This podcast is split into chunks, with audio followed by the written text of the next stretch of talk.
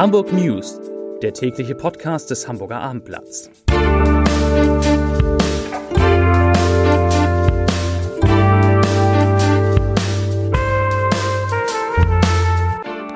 Herzlich willkommen in einer neuen Woche mit dem Hamburger Abendblatt. Mein Name ist Lars Heider und heute geht es in diesem Podcast um mehrere Änderungen und eine Enttäuschung für Hamburgs Schüler, Eltern und Lehrer. Die weiteren Themen warum man bei den Corona-Zahlen die Werte der Gesundheitsbehörde im Falle eines Falles gar nicht beachten würde.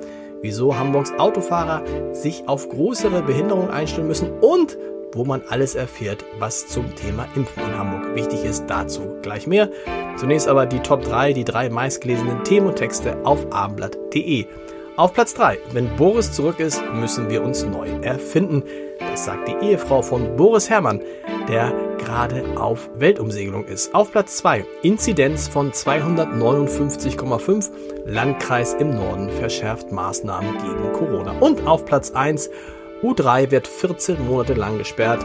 Harscher Vorwurf der CDU. Das waren die Top 3 auf abendblatt.de. Und sich deshalb heute Morgen mit Ihnen zusammen auf eine Videokonferenz mit der Schule und den lange nicht gesehenen Klassenkameraden freute, der wurde enttäuscht. iSurf, ein von vielen Schulen genutztes Homeschooling-System, war am Montagmorgen leider nicht erreichbar. Videokonferenzen der Schüler konnten nicht stattfinden. Man bekam immer nur eine Fehlermeldung. Bei der digitalen Pinwand Padlet, auf der Lehrkräfte für den Distanzunterricht Lerninhalte in Form von Texten, Bildern oder Fotos oder Videos hochladen können, war es genauso. Auch dort kam es zu Störungen. Glücklich waren all die, die Videoplattformen wie Zoom benutzen durften. Die funktionierten nämlich einwandfrei. Der Beginn der neuen Schulwoche sorgte überhaupt für weitere Änderungen für Schüler, Eltern und Lehrer. In einer aktuellen Mail des Landesschulrats Thorsten Altenburg-Hack an alle Schulleitungen wird nämlich die grundsätzliche Schulpolitik in Hamburg jetzt wie folgt vorgegeben. Doch darin heißt es, dass Hamburg jetzt auf Distanzunterricht und Lernen zu Hause setze.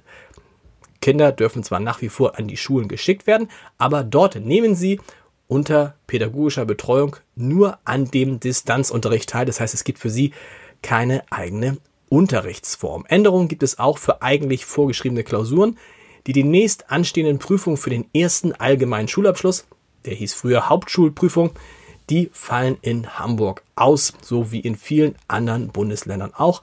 Dennoch sollen die rund 9000 betroffenen Schüler der Stadtteilschulen einen vollwertigen Abschluss erhalten. Zu den Corona-Zahlen. Heute wurden in Hamburg 273 Neuinfektionen gemeldet. Am Montag vergangener Woche waren es 132. Entsprechend steigt die 7-Tages-Inzidenz von 154,9 am Sonntag auf heute 162,3 Fälle je 100.000 Einwohner. Übrigens, das Robert Koch Institut gibt diesen Wert für Hamburg deutlich niedriger an als die Gesundheitsbehörde, nämlich nur mit 140. Und das kann noch wichtig werden, denn wenn es etwa um Ausgangsbeschränkungen geht, die ab einer Inzidenz von 200 eingeführt werden sollen, ist der Maßstab eben nicht die Zahl der Behörde, sondern die des RKI. Übrigens, noch ein Übrigens, zu den Impfungen in Hamburg sind beim Hamburger Abendblatt viele, viele Fragen von Leserinnen und Hörern eingegangen und wir werden sie morgen in der Zeitung alle, hoffentlich alle beantworten. Die 50 wichtigsten Fragen zum Impfen in Hamburg liegt bis morgen im Hamburger Abendblatt. Diesen Service sollten Sie sich nicht entgehen lassen. Bei der Leiche eines Mannes, die, die die Feuerwehr am Sonntagvormittag aus der Alster geborgen hatte, handelt es sich um einen 73 Jahre alten Bewohner eines Altenheimes. Er sei einen Tag zuvor von einer nahegelegenen Seniorenresidenz als vermisst gemeldet worden, sagte eine Polizeisprecherin heute. Kanuten hatten den leblosen Körper in Höhe Wille-Metzger-Straße und Alsterdorfer Damm im Wasser treiben sehen und die Polizei alarmiert.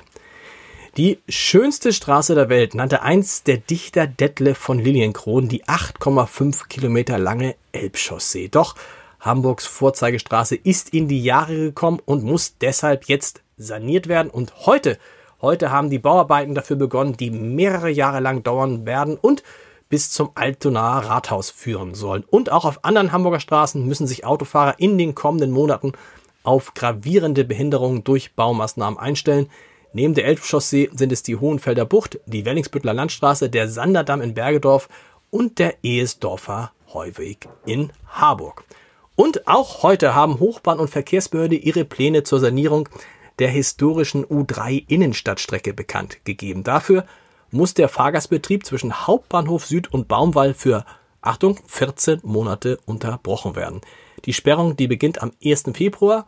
Auf der mehr als 100 Jahre alten Strecke müssen der Tunneltrog zwischen den Haltestellen Rathausmarkt und Rödingsmarkt durch einen Neu Neubau ersetzt werden. Das sagte Hochbahn-Technikvorstand Jens Günther Lang hinzu.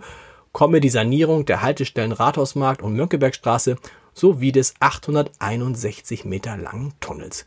Für die Arbeiten muss zwischen März und August oberirdisch auch die Mönckebergstraße für sechs Monate gesperrt werden. Und als Ersatz für die abseits von Corona-Zeiten von täglich rund 60.000 Menschen genutzte U3 gibt es ja die S-Bahn sowie zahlreiche Buslinien. Übrigens, die Gesamtkosten für das Projekt bezifferte die Hochbahn auf rund 86 Millionen Euro. Selbstverständlich habe ich heute auch einen Podcast-Tipp für Sie. Montag, da ist immer äh, unser Podcast HSV, wir müssen reden am Start. Und da ist heute der ehemalige Fußballspieler Patrick Ovomoyela zu Gast. Ha, ich habe den Namen unfallfrei ausgesprochen. Und das hat natürlich einen Grund, dass wir heute diesen Fußballer zu Gast haben. Hören Sie mal rein unter www.armblatt.de slash podcast. Und wir, wir hören uns morgen wieder. Bis dann. Tschüss.